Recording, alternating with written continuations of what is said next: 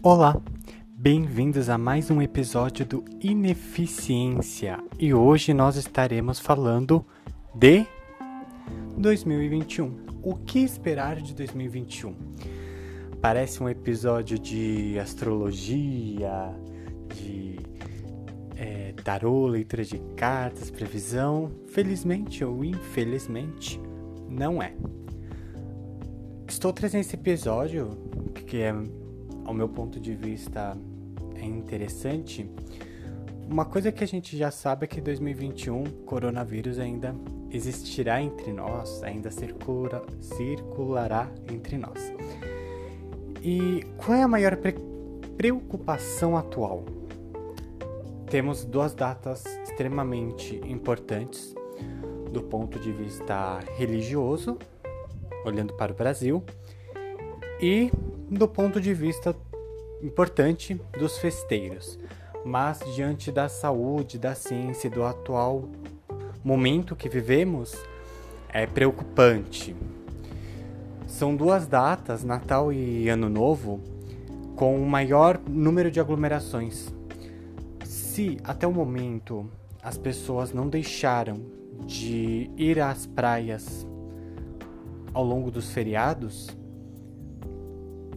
quem dirá agora final de ano, em que as escolas estão em férias ou recessos escolares, professores, alunos, pais de férias dos trabalhos, parentes, amigos, e é um momento em que as pessoas se reúnem, saem para comemorar, saem para se divertir. E a atual momento com o crescer da pandemia, mais uma vez, até saíram algumas matérias dizendo que nós nunca saímos da primeira onda, de fato é real. Nós nunca tivemos uma estagnação ou pouquíssimos casos. Ele diminuiu muito com o que nós tivemos no começo, mas não foi uma queda em que pudemos relaxar. Então, felizmente ou infelizmente, a gente tem que ir adotando novamente as medidas de prevenção. E o mais preocupante é o que virá depois do Ano Novo. O que será que vai vir depois do Natal? Aqui em São Paulo, segunda-feira haverá uma coletiva com o governador Dória, em que ele irá informar as restrições, os novos métodos, né, para dar uma brecada aí na circulação das pessoas. Mas ao mesmo tempo, Será que as pessoas vão respeitar? Será que o comércio irá fechar as portas em pleno Natal? Sendo que é uma das épocas em que as pessoas gastam, é, se penduram com boletos, gastam cartão de crédito, fazem cartão de crédito para presentear amigos, parentes, enfim. E será que haverá esse, esse respeito em relação à doença? Ou estamos nos prendendo a uma fé. E que fé é essa que nos prendemos? Numa questão de talvez olhar para a situação e ah, dane-se, se pegar, peguei. Ou no sentido da fé de que até o final do ano tudo se resolverá, assim no estalar de dedos.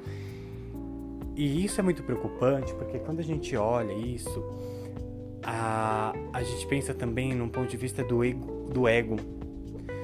É, há um tempo atrás, eu fui na padaria aqui próximo a casa e tem uns conhecidos lá. Aí tava lá na fila, me viu, ah, e aí, tudo bem? Oi, tudo, né? E falou, ah, e a relação do corona, né? Perguntei como tava por conta da movimentação. Aí ele falou: ah, não adianta muito, né? A gente tem que ter fé. Então, quando alguém diz isso, ela coloca mais potência, mais idealização de que a fé vai salvá-la, a fé vai curá-la. Não estou dizendo isso, né, dizendo que fé não leva a lugar algum. Pelo contrário, fé é importante, né? Eu tenho minha fé, eu tenho as minhas crenças, as minhas religiões, mesmo sendo cientista. E em momentos de pandemia, aumentou muito a busca da fé. quando nós entramos na quarentena, aqui no Brasil, eu nunca tinha ouvido isso, ah, os vizinhos aqui começaram a ouvir umas músicas espirituais. Teve umas músicas meio hindu, uns louvores, foi de tudo aqui no bairro. Então é muito engraçado porque quando a gente entra num processo em que nos coloca numa zona de risco insegura, a gente recorre à espiritualidade. Então eu sou uma pessoa que não tenho grandes crenças, mas quando o buraco começa a se fechar, eu saio correndo, me ajoelho, fecho as minhas mãos e Ave Maria. E como com a pandemia aumentou muito a busca pela fé. Até na, nas férias eu pretendo trazer um podcast falando sobre ciências versus religião. E eu até salvei dois artigos super interessantes, uh, baseados em estudos de universidades, em que há a importância da ciência e da fé junto. Eu achei interessante porque sempre houve a briga, né, um confronto entre os dois. E ultimamente teve, é, começo desse ano, saiu esses dois artigos, eu achei muito interessante. Falei, olha, isso é novo, né? Aí eu salvei, não acabei não lendo até hoje, mas assim que eu tiver um tempo eu trago. Então, voltando ao nosso raciocínio, o que é importante a gente começar agora a conscientizar as pessoas próximas a nós? Fazer com que elas evitem aglomeração. Ah, mas pode fazer a reunião de Natal em casa? Poder pode, né? Mas a gente tem que ter a consciência do que? Obviamente que eu não vou a um mercado é, super lotado, deveríamos evitar lotar os supermercados, e depois vou na casa da minha avó. Né? Por quê? Porque caso haja proliferação do vírus naquele local, eu posso levar ele até minha avó. Então, a gente também tem que criar consciência, não, não só de nos cuidarmos, mas também de cuidar ao próximo.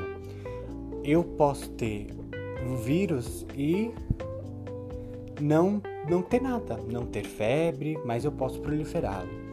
Assim, uh, houve duas escolas próximas a que eu dou aula em que elas tiveram que ser interditadas porque os alunos pegaram, as moças da cozinha também, os demais funcionários também e alguns professores e estavam todos assintomáticos tinham vírus, mas não tinham sintomas. Então, isso é muito preocupante.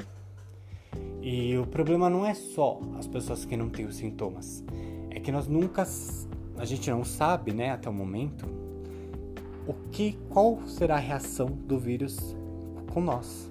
Será que eu vou ter alguma reação? Será que vai me faltar ar? Será que vai me dar só uma febrezinha ou não vou ter nada?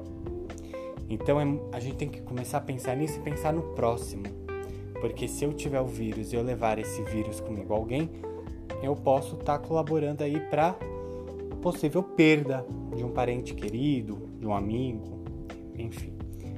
Então, essas coisas a gente tem que começar a pensar e também conscientizar o próximo. Meu pai me ligou esses dias, falando: "Ah, eu acho que eu vou ir para São Paulo te visitar". Aí eu falei pro meu pai, falei: "Olha, é, eu não vejo a necessidade agora não, até porque não faz sentido você vir agora é, para São Paulo porque não vai ter o que fazer. Tem, ainda comentei com ele, eu falei, ó, o caso está aumentando em São Paulo, os infectologistas estão querendo que tenha mais restrições.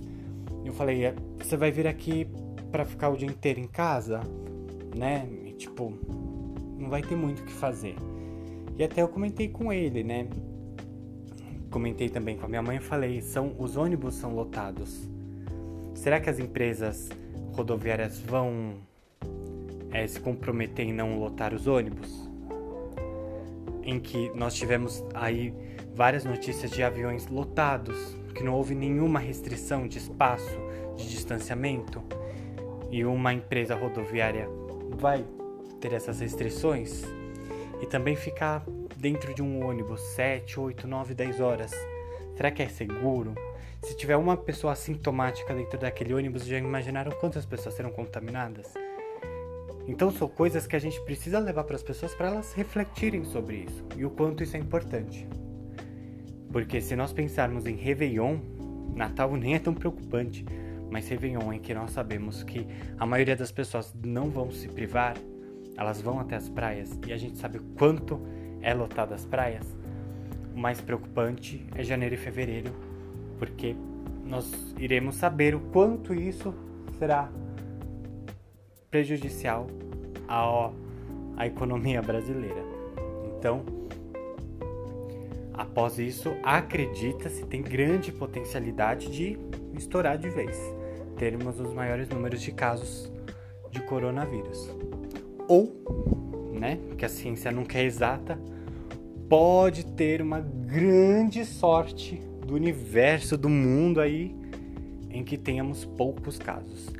É possível acontecer a segunda opção? É possível, mas a probabilidade é muito difícil de ocorrer. Né? Então, é melhor a gente nos prevenir para não acontecer a primeira do que torcer para que ocorra a segunda hipótese. E é isso. Eu espero que essas reflexões é, tenham ajudado a vocês a compreenderem melhor né, o posicionamento atual do Brasil e até mesmo para a gente conversar com os nossos colegas, familiares e amigos e conscientizá-los da atual posição que nós estamos enfrentando ou que enfrentaremos futuramente. Ok? Muito obrigado, se cuidem e até o próximo episódio. Tchau, tchau!